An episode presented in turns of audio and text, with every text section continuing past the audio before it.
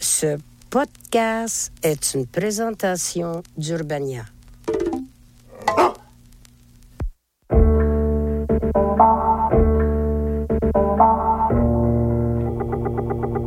C'est le dernier épisode de Chagrin d'amour. À la fin de cet épisode, ce sera la fin de cette saison et ça va être à nous de nous séparer.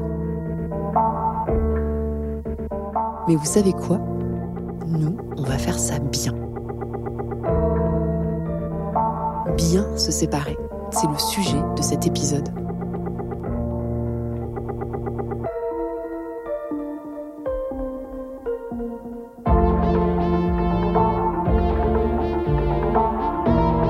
Chagrin d'amour, épisode 5.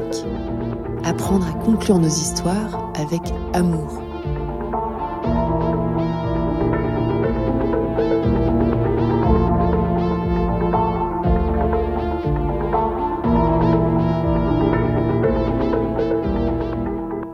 On a tendance à penser qu'une relation euh, longue et un peu dense, ça va prendre entre six mois et un an à dépasser. Et moi, ça m'a pris six ans.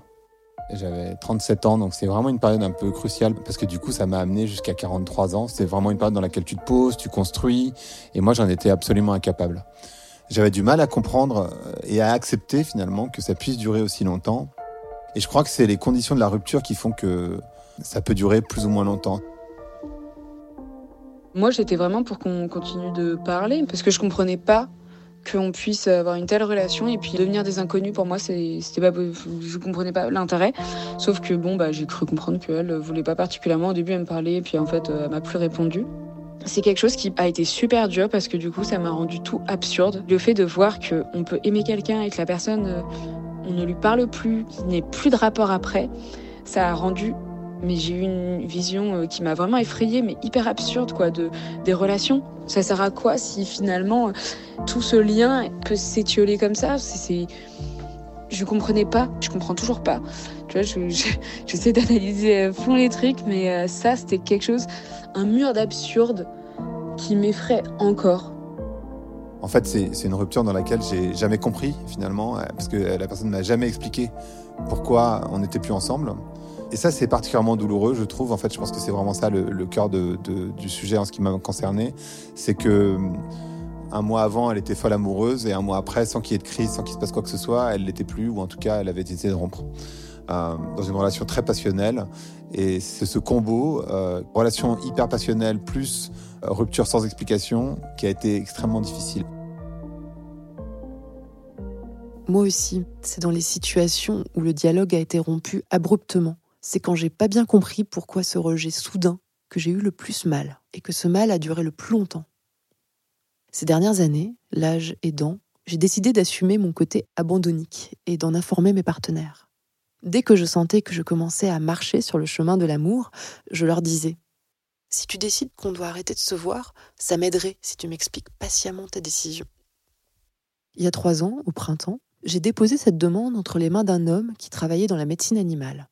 Est-ce que tu voudras bien qu'on prenne le temps de bien se parler plusieurs fois si on se quitte? Je lui ai demandé ça juste après qu'il m'a dit avec une certaine fierté qu'il avait géré sa rupture avec son ex de façon chirurgicale. Quand quelque chose n'allait pas, qu'il parle des moments difficiles avec son ex ou au travail, il s'exprimait toujours avec une colère rentrée. Quand il m'a quitté, le dialogue que j'avais demandé n'a pas eu lieu, parce qu'il était en colère. Il m'a dit des mots durs puis il m'a opposé un mur de silence. Il a fallu donner du sens toute seule à cette fin en queue de poisson. C'est difficile de donner du sens seul à ce qu'il s'est passé à deux, parfois à trois. Ça nécessite du temps. Il arrive qu'on emprunte des chemins détournés. Moi, j'avais déjà été voir une voyante, j'avais déjà été voir euh, une astrologue, mais par conséquent, j'ai euh, redoublé euh, d'efforts, c'est-à-dire j'ai vu quatre, cinq voyantes différentes. J'ai essayé de, de, travailler sur moi. J'ai pris à un moment donné deux thérapeutes que je voyais une semaine l'un, une semaine l'autre, un homme, une femme, pour essayer de comprendre. Je suis allé vers des psychédéliques. J'ai fait des séances, des cérémonies d'ayahuasca pour aller chercher au fond de moi-même ce qui se passait. Donc l'ayahuasca, c'est plutôt une, liane qu'on prend. On dit que c'est une énergie plutôt féminine. Et puis euh, derrière, j'ai aussi fait euh, un cactus aussi qu'on dit être l'énergie masculine, qui est la mescaline, et qui va chercher encore d'autres choses.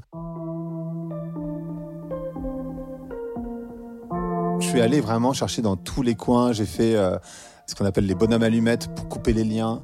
Et finalement, évidemment, chacune de ces thérapies m'a m'a aidé, m'a fait avancer. Et ce qui a euh, finalement clôturé cette histoire, c'est une constellation familiale qui m'a vraiment permis en fait de dépasser cette relation et de retomber amoureux. Pour moi, l'irrationnel, c'est une porte de sortie du cerveau pour aller mieux. Je me mets à inventer un break avec elle. Je me dis, bah en fait, elle part juste pour des études, mais notre amour est toujours là dans le sens où on s'est pas disputé, on s'est pas séparé pour de mauvaises choses, c'est juste la distance. Et du coup, peut-être qu'après trois ans après ses études, on pourrait peut-être se remettre ensemble. Et en fait, c'est malsain. Et j'en prends conscience déjà à ce moment-là parce que je me dis, mais en fait, je suis en train d'inventer un break dont elle ne connaît même pas l'existence. Je me mets à espérer un truc qui est complètement illogique, qui n'est pas concret, qui n'est pas réel. Troisième semaine, j'ai enfin mon rendez-vous avec le psy. C'est deux euh, spécialistes et je leur explique tous mes chemins de pensée et surtout l'idée du break que je trouve encore une fois malsain. Et en fait, ils m'ont donné une vision qui était hyper intéressante. C'est ok, peut-être que l'idée, euh, tu peux la trouver malsaine ou quoi, mais en fait, aujourd'hui, elle t'aide à aller mieux. Et c'est ce qu'il faut. Il faut que tu ailles mieux. Et du coup, accepte cette idée parce qu'elle t'aide à aller mieux. Et en fait, c'est une idée que tu as aujourd'hui, mais ça sera pas forcément ton idée de demain parce que ta pensée va évoluer. Tout comme la pensée a évolué euh, en t'amenant vers cette réflexion-là, et eh ben elle évoluera en, allant vers d'autres réflexions. Mais en tout cas, pour l'instant, elle t'aide à aller mieux, c'est le plus important. Elle t'aide à, être moins dépressif, elle t'aide à, à espérer, à faire des choses, etc.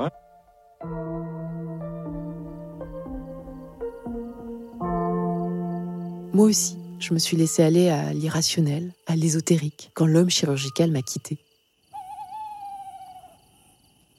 À la pleine lune, suivant notre rupture, j'ai vu le ciel étoilé, la clarté sur ma terrasse, la présence tranquille d'un crapaud, et je me suis dit que toutes les circonstances étaient réunies pour que je fasse appel à la sorcellerie. J'avais marqué la page du bouquin de Taous Merakchi, Witch Please, et à la lumière de la bougie et dans l'odeur de la sauge séchée qui se consume, j'ai façonné une dagide en cire, une poupée à l'effigie de mon ancien amant. J'ai collé sa photo sur son visage et je l'ai mise dans une boîte à chaussures avec du verre pilé et un cadeau qu'il m'avait fait. J'ai récité une formule, lui souhaitant de vivre les mêmes tourments que ceux qu'il m'infligeait, ni plus ni moins. Et j'ai enterré le tout à la main dans une partie un peu sauvage de mon jardin sous de grands arbres. Plus tard, j'ai eu honte et j'ai voulu aller chercher la boîte, la déterrer, la jeter, mais je l'ai jamais retrouvée. C'est difficile de se remettre quand on est largué, quand on comprend pas grand-chose à ce qui nous arrive. Ça me brise le cœur de penser à tout ce temps qu'on passe à chercher à comprendre, à tourner en rond dans nos têtes. Tout ça parce qu'on n'a pas pu, pas su se parler entre personnes qui se sont aimées. Comment on pourrait mieux communiquer quand on se sépare? Tarani y a réfléchi. Je sais qu'à titre personnel, j'ai beaucoup travaillé sur ma communication et sur euh, la façon dont je peux verbaliser mes émotions, mes besoins ou mes pensées. Ça s'est pas fait tout seul. Ça a notamment été le fruit d'une thérapie. Par la suite, j'ai un copain qui m'a parlé de la communication non violente. C'est un mode de communication qui a été développé par Marshall B. Rosenberg, qui me parle énormément et que j'essaye de pratiquer au plus et au mieux. Bon, après, évidemment, il y a toujours des loupés, mais du coup, la communication non violente, elle repose énormément sur l'honnêteté et l'empathie. Elle a été théorisée à travers un processus qu'on va appeler l'OSBD et qui se fait en quatre étapes. Déjà, il y a l'observation qui va reposer sur euh, un point de vue neutre et objectif. Et du coup, on va décrire une situation, des faits, de la façon la plus objective possible. Ensuite, on va avoir le sentiment qu'on éprouve face à cette observation. Qu'est-ce que je ressens? Et quels sont mes besoins en conséquence de cette observation et de ces sentiments? Et du coup, on va formuler une demande, une demande positive. Parce qu'en fait, l'idée, c'est de pas pointer du doigt l'autre, et ce qui elle a fait de mal. C'est de verbaliser ce qu'on ressent nous. En gros, ça va être de dire, selon moi, cette situation s'est déroulée comme ça. Et ça m'a fait ressentir ça, et j'aurais aimé, ou alors j'aimerais que ça. Et je trouve que communiquer de la sorte, ça permet de donner beaucoup d'outils et de compréhension à l'autre. Et ça, c'est précisément sûrement ce qui manque dans beaucoup de nos relations. En fait, on ne sait pas toujours ce que pense l'autre ou ce dont il a besoin. Et donc, on va lui causer du chagrin, et parfois, même souvent, malgré nous. De ma lorgnette de femme hétéro, je me dis que si Tarani a fait une thérapie et s'est intéressée à ce super outil qu'est la communication non violente, c'est aussi parce qu'elle est une femme. Parce que parler de ses émotions, écouter, consoler, prendre soin, tout ce qui pourrait nous aider à mieux nous comprendre quand nous nous quittons, ce sont des compétences que l'on enseigne aux petites filles, puis que l'on attend des femmes.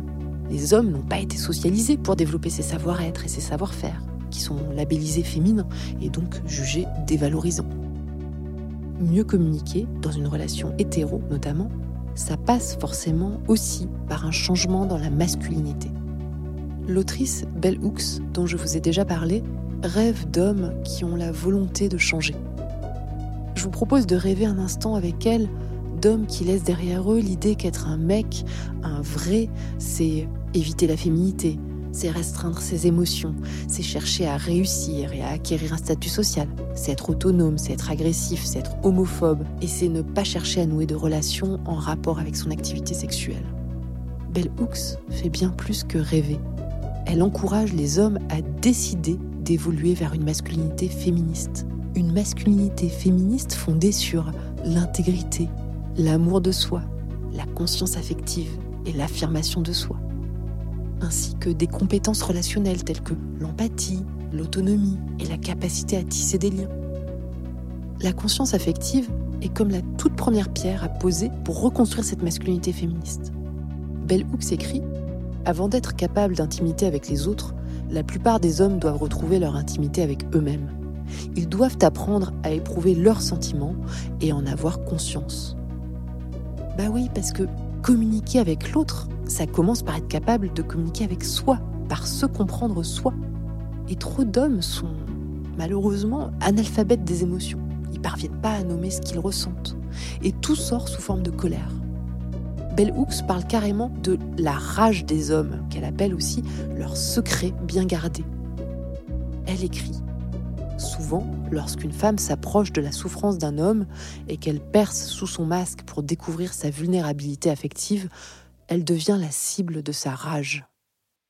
Je pense que mon ex-mari, qui est aussi le père de mon enfant, il était dans l'ambivalence qui penchait du côté de la séparation. Mais cette ambivalence lui causait énormément d'inconfort intérieur. Mais il n'est pas allé chercher euh, de l'aide, des outils, des moyens pour euh, gérer, contrôler ça. J'ai subi euh, du traitement silencieux pendant des mois, des agressions verbales, du mépris. il me faisait sentir à quel point il souhaitait plus cette relation, mais prenait pas les moyens ni pour éventuellement y travailler et la redresser, ni pour partir. Toutes mes tentatives en fait de rapprochement, y compris de la thérapie conjugale euh, à distance, toutes mes tentatives de connecter, y compris pour rompre en fait de manière euh, propre, échouaient. Et c'était terrible. C'était dans un parc, je me souviens, et il y avait mon petit qui était avec nous. J'avais suspecté que m'avait trompé euh, la soirée d'avant. Et là, je, me souviens qu'il m'a hurlé dessus au parc. Euh, il était hyper en colère. Et là, qui est mon petit garçon, pour se soustraire en fait à l'intensité de la situation, il est parti dans le parc et c'est un adulte qui nous a genre ramené à la réalité en disant Hey guys, là, il y a votre enfant, il est en train de se barrer. Ma décision, en fait, qui n'était pas vraiment la mienne, elle était prise. Je pouvais pas rester dans ça. Et donc là, j'ai décidé de prendre la décision à la place de ça, cette colère, en fait. Tu m'as obligé à prendre cette décision d'organiser la séparation. Et c'est pas une, c'est pas une petite décision quand on a un enfant, quand on est propriétaire d'un appartement, etc. Je, je veux pas dire que c'est, bah si en fait, je veux dire que c'est beaucoup plus dur quand on a des enfants.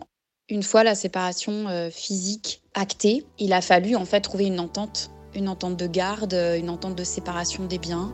Et ça, ça a été un nouvel enfer. C'était tellement moche non seulement en fait je suis privée de la personne que j'aime et la personne je suis privée de son amour mais en fait cette personne elle semble me, haïr. Je me souviens j'allais en médiation et je, revenais de la médiation et c'était un peu comme un conseil de guerre et et là, je me disais, mais merde, on parle de, notre vie, on parle de nous, on parle de notre enfant, et t'es tellement froid, et t'es tellement calculateur, et t'es tellement vindicatif, mais qu'est-ce qui te pousse dans ça?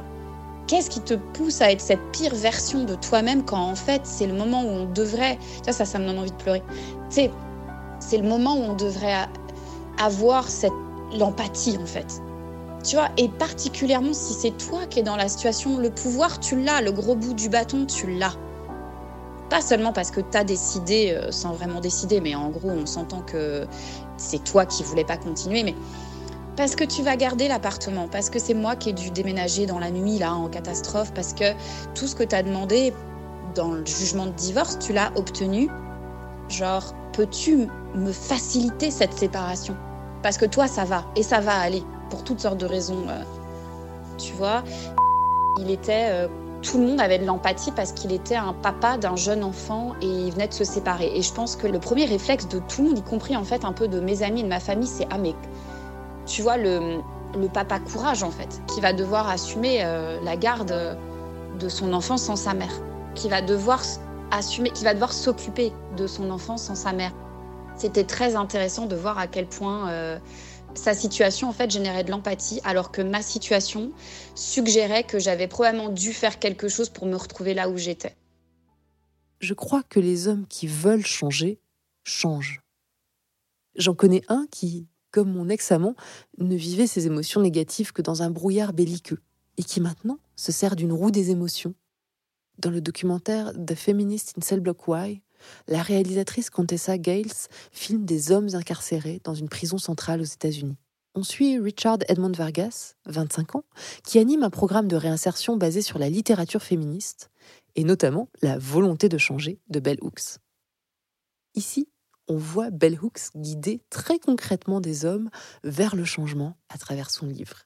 Le film commence sur un atelier consacré à la masculinité toxique. La masculinité toxique, qu'est-ce que ça veut dire? On n'a sans doute jamais entendu quelqu'un dire quelque chose comme il considère les femmes comme des objets, donc j'ai l'impression que c'est un vrai mec. C'est un vrai mec parce qu'il se fait des meufs, il les enchaîne, il les défonce, pas vrai? J'étais un enfant bizarre et artiste, et ça me convenait à l'école primaire. Mais quand je suis arrivé au collège, mes camarades avaient adopté l'idée qu'être un homme noir, c'était être hyper violent, hyper masculin. J'ai compris que c'était comme ça que je devais être. J'ai commencé à lire des textes écrits par Bell Hooks. J'ai commencé à voir comment nous, les hommes, nous étions en train de nous détruire à cause de certains trucs patriarcaux. Êtes-vous féministe? Oh oui, je pense qu'il est important que les hommes parlent explicitement du féminisme, qu'ils parlent explicitement du patriarcat et qu'ils s'identifient comme féministes. Et si la réponse au déchirement, à la violence dans nos relations, c'était la réciprocité? C'est ce que défend la docteure Amina Wadoud, aussi appelée Lady Islam. Elle est une des figures de proue du féminisme musulman. Elle est connue notamment pour avoir pris la fonction d'imam et dirigé la prière du vendredi devant une assemblée mixte. Elle défend l'égalité de genre, le mariage pour tous et toutes. Et son enseignement dans une grande université américaine propose une lecture genrée et inclusive du Coran. Dans le petit livre collectif Féminismes islamiques, sous la direction de Zara Ali, Amina Wadoud définit la réciprocité à ses deux composantes. Premièrement, une connaissance mutuelle l'un de l'autre ou entre connaissances. Et deuxièmement, un soutien mutuel. Amina Wadoud rappelle que la réciprocité est un des fondements éthiques de nombreuses religions, cultures et philosophies, au point qu'elle est appelée la règle d'or de la réciprocité. C'est Confucius qui a été le premier à édicter la règle d'or de la réciprocité. Ne jamais imposer aux autres ce que l'on ne s'imposerait pas à soi-même. On la retrouve dans la tradition indienne. Selon le jaïnisme, l'homme doit traiter toutes les créatures comme il veut lui-même être traité. Dans le bouddhisme, un état qui ne m'est pas agréable ne l'est pas non plus pour mon prochain. Et si un état ne m'est pas agréable, comment pourrais-je l'infliger à mon prochain? Pour l'hindouisme, il ne faut pas se conduire envers autrui d'une façon qui serait déplaisante pour nous-mêmes. C'est l'essence même de la moralité. Cette règle d'or de la réciprocité est aussi bien présente dans les religions monothéistes. D'après le rabbin Hillel l'Ancien, ne fais pas à ton prochain ce qui fait mal à toi-même. Dans le Nouveau Testament, Jésus enseigne En toute chose, fais aux autres ce que tu voudrais qu'ils te fassent. Et dans l'islam, aucun de nous n'est réellement croyant que lorsqu'il souhaite à son prochain ce qu'il désire pour lui-même. Alors pourquoi est-ce qu'on part dans la théologie? Eh bien, l'amour n'est-il pas devenu notre nouvelle religion? En Occident, on a passé des siècles à peindre, sculpter, composer quasi uniquement à la gloire de Dieu.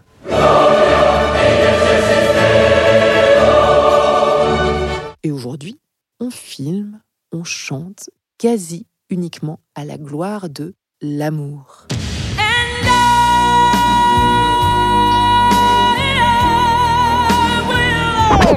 Les sociologues Ulrich Beck et Elisabeth Beck-Gernsheim ont développé cette thèse dans The Normal Chaos of Love. Ils y décrivent l'amour comme une religion après la religion, l'ultime croyance après la mort de toutes les foi. Dans nos sociétés modernes, si Dieu est mort, alors c'est vrai qu'on se sent bien seul. La promesse de l'amour romantique vient nous apporter une solution à la solitude. Si ce n'est plus Dieu ou les prêtres, alors au moins, il y a toujours toi, toi, toi, toi, toi. Je vois une preuve de l'existence de ce culte de l'amour dans nos productions culturelles. Vraiment le premier exemple qui me vient. Je regarde deux séries en ce moment, The Office et Le Bureau des légendes. Ces deux super séries qui pourraient être passionnantes sans l'amour. La première est super drôle, l'autre plonge dans l'espionnage de façon réaliste, enfin je crois. Mais pourtant, l'amour est là. Les romances entre Pam et Jim, entre Nadia et Guillaume, sont les clés de voûte de leurs arcs narratifs. Alors, si l'amour romantique est notre religion, autant y réinjecter et y respecter la règle d'or millénaire de la réciprocité. N'imposons pas à nos ex-amants, amantes, ce que nous n'imposerions pas à nous-mêmes. Plutôt que le ghosting, le stalking, le bitching, pratiquons l'entre-connaissance et le soutien mutuel dans nos ruptures. Petit à petit, j'ai cheminé en me disant euh, que j'étais vraiment pas bien, je culpabilisais, mais voilà. Et du haut de mes 22 euh, ans, j'ai rompu euh, par téléphone alors qu'on habitait dans la même ville. Et il m'en voulait parce que je rajoutais encore un malheur à ceux qu'il était en train de vivre. Et là a commencé une période de 3 à 6 mois où, bah, comme on était dans la même fac et que c'était des petites promos, tout le monde se connaissait. Et je le voyais, lui, être euh, de plus en plus mal. On voyait son, physique euh, changeait, il a perdu genre 10 kilos. Il me demandait des choses, il a fait tous les euh, grand gestures qu'on peut avoir. il a écrit une chanson, il m'a ramené des fleurs, il m'a ramené mes affaires de façon très démonstrative pour finalement les jeter dans une poubelle devant moi. Et moi, comme j'avais un degré de culpabilité important, je voulais en même temps être là pour lui. Puis il y a eu le, un moment où en fait il a eu un, geste suicidaire, où il est venu dans ma chambre de garde à un moment où j'étais pas de garde. Et j'ai compris plus tard qu'en fait il avait dû s'injecter du potassium mais bon, ça n'avait pas marché. Après, j'ai un pote qui, était venu le voir et qui l'avait suivi. Qui ont appelé les pompiers, mais il voulait pas se faire aider. Enfin, un mois plus tard, il avait euh, eu euh, une prise d'anxiolytique trop importante et euh, il a fini en réa. Et du coup, j'étais là genre, ah ouais, d'accord, ok. Et tout ça étant, comment est-ce que on se construit, comment est-ce qu'on continue à, être tranquille avec le fait de s'investir dans des relations en étant serein, et comment est-ce qu'on faisait pour faire évoluer notre relation à nous, puisque on allait encore continuer à partager un même espace amical et, d'études pendant quelques années. Puis bah, finalement, ça, c'est un truc qu'on a réussi à faire. Mais je me souviens, bah, avec le temps, on avait besoin de se rassurer mutuellement euh, que ça allait pour pouvoir être libre de continuer nos vies sur cette phase de cette année euh, ou ces deux années après. Et on s'est permis ça. On a eu cet espace de parole pour euh, pouvoir euh, s'accompagner, mais pas s'accompagner, mais différemment dans ça. C'est compliqué parce qu'il faut apprendre à se positionner clairement. De je souhaite avoir un rôle dans cette suite qu'on aura de façon séparée, alors qu'en fait, ben, on n'est plus dans la même relation que celle qu'on avait voulu initialement. Comme on était jeunes, c'était pas très bien compris par notre, les, gens qui nous entouraient mais je suis sûre que c'est un truc qui a participé au fait qu'on on puisse aller bien dans la suite. Surtout pour lui, parce que lui, il avait vraiment vécu un, épisode vraiment dépressif avec une, bah, un épisode de TS. C'est pas un truc qu'on s'était dit vraiment, mais pour moi, c'est vraiment comme ça que je l'ai compris, qu'on avait souhaité se rassurer mutuellement sur, euh, sur la suite euh, et qu'on était sécures chacun dans nos suites séparées.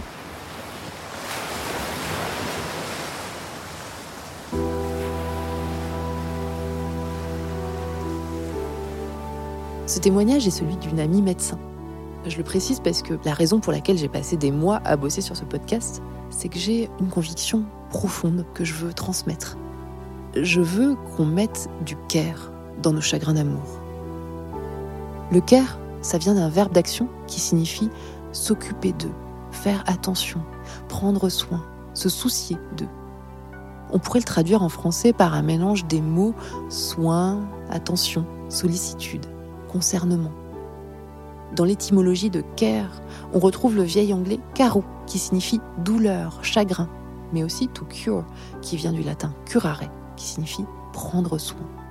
Le care que nos proches, principalement des femmes, nos mères, nos copines, nos sœurs, nous apportent lorsque nous vivons un chagrin d'amour, est essentiel pour nous remettre. Merci à elles. Mais moi, j'aimerais prendre le mal à la racine. J'aimerais que le care soit aussi pratiqué par la personne avec qui on se sépare. Et puis euh, est arrivé euh, bah, les dix ans, les dix ans après la rupture. J'avais fait une très grosse soirée euh, chez moi. Et il est venu ce soir-là, euh, dans la nuit euh, du Nouvel An, il est venu. Au petit matin, on s'est mis à se parler. Je lui ai dit ce que j'avais jamais pu lui dire, que bah, il m'avait brisé le cœur et que je l'avais attendu. Que la manière dont il m'avait quitté, c'était pas bon pour moi parce que moi je suis quelqu'un d'extrêmement fidèle et, et que voilà, donc je l'avais attendu. Il s'est excusé, euh, on a pleuré tous les deux, enfin on a beaucoup parlé. Et c'était comme un énorme soulagement. Ça m'a énormément soulagée et ça m'a permis de passer vraiment à autre chose. Quelques mois après ça, euh, j'ai commencé une thérapie. Et ça m'a fait énormément de bien. Et là, je me suis rencontrée une deuxième fois. vous vous rendez compte du pouvoir de la parole? Dix ans après l'amour romantique, le pouvoir de l'amour tout court. Mais pourquoi prendre soin de son ex peut-on se demander? Alors, mademoiselle, que pensez-vous de votre ex? C'est un vaurien. Un vaurien mmh. Il est nul partout. Ah, partout mmh. Je suis. Il est nul. Même là-bas. Là-bas, il monte deux secondes. Voici, il dort comme un cochon, il est en train de ronfler. Eh, je te dis, il n'est rien pour moi. Il n'a rien laissé dans ma vie. Il est rien. Ava. Tu sais, toi, tu es Ava et puis tu es nul. Tu as deux péchés sur toi. Ah, il faut choisir un. Tu es Ava, tu es nul au lit. C'est sûr qu'il y a des situations où le care n'est pas ce qui nous vient le plus spontanément. Dans la conversation des sexes, laissée sur le consentement de la philosophe Manon Garcia, je suis tombée sur ce passage qui m'a inspiré pendant toute l'écriture de ce podcast jusqu'à ce dernier épisode. Il n'y a pas de raison de penser que les normes morales habituelles ne doivent pas s'appliquer entre des gens qui s'aiment ou qui ont des rapports intimes les uns avec les autres. Au contraire, la vulnérabilité que créent les sentiments amoureux et affectifs nécessite une attention morale renforcée. Quand je m'engage dans des rapports intimes, amoureux, avec quelqu'un, même pour une nuit, je m'engage aussi à un minimum d'aftercare. On ne doit rien n'existe pas en amour. Tout comme la santé sexuelle des personnes avec qui nous avons couché nous concerne, la santé mentale des personnes avec qui nous avons vécu une relation affective est notre affaire. Il y a ce podcast Savage Love. Toutes les semaines, il répond à des questions du public. C'est un peu courrier du cœur, euh, queer. Il, dit un truc qui, me fait penser à ce que tu évoquais. Il utilise l'analyse du campground, enfin l'idée du, camping, où souvent dans des terrains de camping, on se fait dire euh, laissez le terrain en meilleur état que vous l'avez trouvé initialement. Puis lui, il fait l'analogie dans les relations. Il dit ça vous appartient en tant que partenaire. C'est un peu l'aftercare, hein, de dire qu'au terme de la relation, enfin, être une bonne personne, c'est aussi de dire, ben, je, je te laisse pas euh, à quatre pattes en train de pleurer en sanglots. On, essaie de mettre en place un certain nombre de choses pour qu'on se sente le mieux possible, enfin, chacun de notre côté. C'est pas facile. Parce qu'on n'a pas forcément très envie qu'un autre, qu'une autre profite de ce superbe terrain de camping qu'on s'était trouvé et on a passé de très bons moments. C'est là qu'un mot magnifique vient à notre rescousse, la compersion. La compersion, c'est un mot qui est né dans les années 70 au sein d'une communauté polyamoureuse américaine nommée Kirista. La compersion, c'est se réjouir du bonheur des autres. C'est éprouver du bonheur en voyant ou en sachant l'autre heureux. Même si on n'est pas là physiquement avec l'autre, on ne se sent pas rejeté, ni exclu. On peut laisser la joie de savoir l'autre épanoui nous emplir et venir remplacer notre tristesse de l'avoir perdu. Est-ce que vous ne trouvez pas que pour se libérer d'une relation, d'une histoire, on a trop tendance à vouloir l'effacer, à couper les ponts, à pratiquer la politique de la terre brûlée? J'ai beaucoup essayé de me libérer de l'empreinte du corps d'un homme en amenant précipitamment d'autres hommes dans mon lit, au lieu d'attendre que mon désir, et mes souvenirs de peau à peau s'estompent naturellement avec le temps. J'ai pas le sentiment que ce soit euh, quelqu'un qui me hante ou une, une histoire qu'il va falloir que je dépasse. En fait, elle est là, elle m'a construite. Il n'y aura plus jamais de retour en arrière, quoi, quelque part. Donc, je pense qu'il faut juste accepter que le chagrin d'amour, c'est l'amour, quoi. Moi, je crois sincèrement qu'il y a des personnes que tu aimes toute ta vie, que tu aimeras toute ta vie, et donc c'est pas tellement l'amour qui s'arrête, parce qu'en fait, je pense que l'amour il continue. C'est le chagrin de pas pouvoir construire quelque chose avec cette personne-là. Le discours amoureux, il est essentiel au monde et à sa compréhension. Le discours amoureux dépasse la réalité et, et juste l'expression sentimentale. C'est quelque chose qui nous protège, quoi. C'est quelque chose de plus large que ça. C'est quelque chose qui permet de se protéger, de guérir, de, de contrer la violence du reste. Et donc ça dépasse, euh, c'est pour ça que ça dépasse tout finalement. Ça dépasse euh, le, le, couple, euh, la personne qu'on peut aimer. C'est immense. Moi j'ai aimé quelqu'un à la seconde où je l'ai rencontré et à partir du moment où il est rentré dans ma tête, il l'a plus jamais quitté. Et ça a duré plusieurs années. On a mis énormément de temps à coucher ensemble, à s'embrasser, etc. Et à partir de ce moment-là, c'était euh, les plus beaux moments de ma vie, je pense. Sauf qu'en fait, lui, il n'arrivait pas à être euh, dans une relation monogame. Et moi, je pouvais pas accepter de ne pas être la seule. C'était pas dans mes possibilités émotionnelles parce que je l'aimais trop. Et du coup, on a essayé de vivre une relation quand même monogame. Vu que c'était un désastre et que je voyais bien que, on, on, était triste, on se rendait malheureux, on a arrêté. Et à partir de ce moment-là, euh, ben, j'ai vécu un chagrin d'amour qui a duré plusieurs années.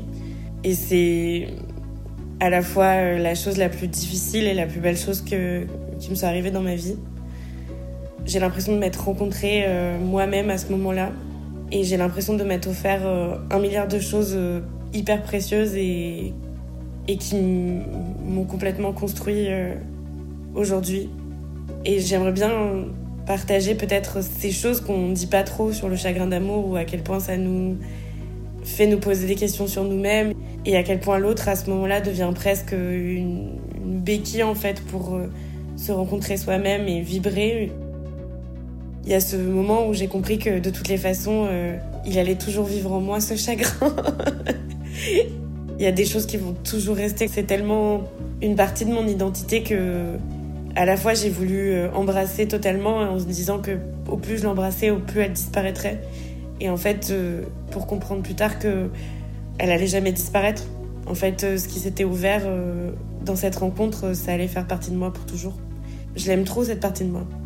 Et parfois, on se rend pas compte que c'est super beau, quoi.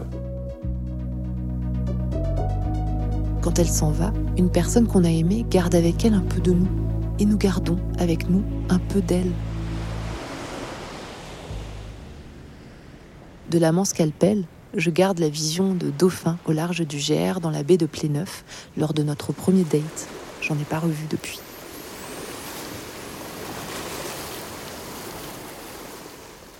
Et maintenant, le temps est venu de nous quitter, nous, Parmi vous, il y a 114 personnes qui m'ont envoyé leurs témoignages.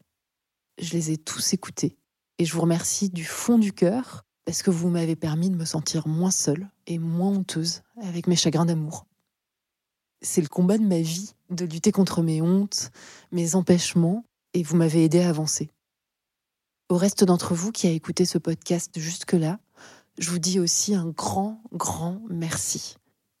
J'ai passé l'été à écrire pour vous, mais aussi pour moi ça a été un processus thérapeutique de sublimation de mes ruptures foireuses. Et même si le voyage créatif a parfois été rude, j'en sors plus outillée. Si chagrin d'amour, de nouveau, il y a. Si je le pouvais, je conclurais ce podcast en organisant une grande fête avec vous tous et vous toutes, comme l'ont fait ces deux Américains. Le premier jour du divorce, nous avons fait une fête. Oui, une fête célébrant la fin de leur mariage. Amis, famille, petite bouteille d'alcool avec des blagues, pancarte, Just Divorce sur la voiture de Jeff, champagne. Joyeux divorce.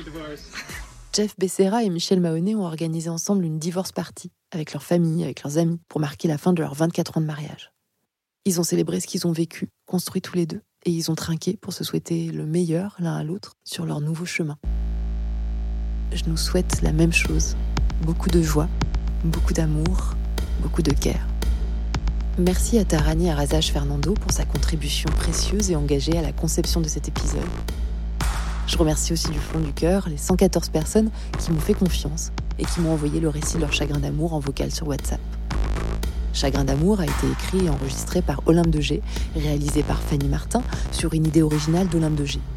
Direction éditoriale Anaïs Carayon. À la production, Timothée Bruno Leroy. Producteur délégué, Élise Richard et Florent Pfeiffer. Chagrin d'amour est une production originale Urbania France.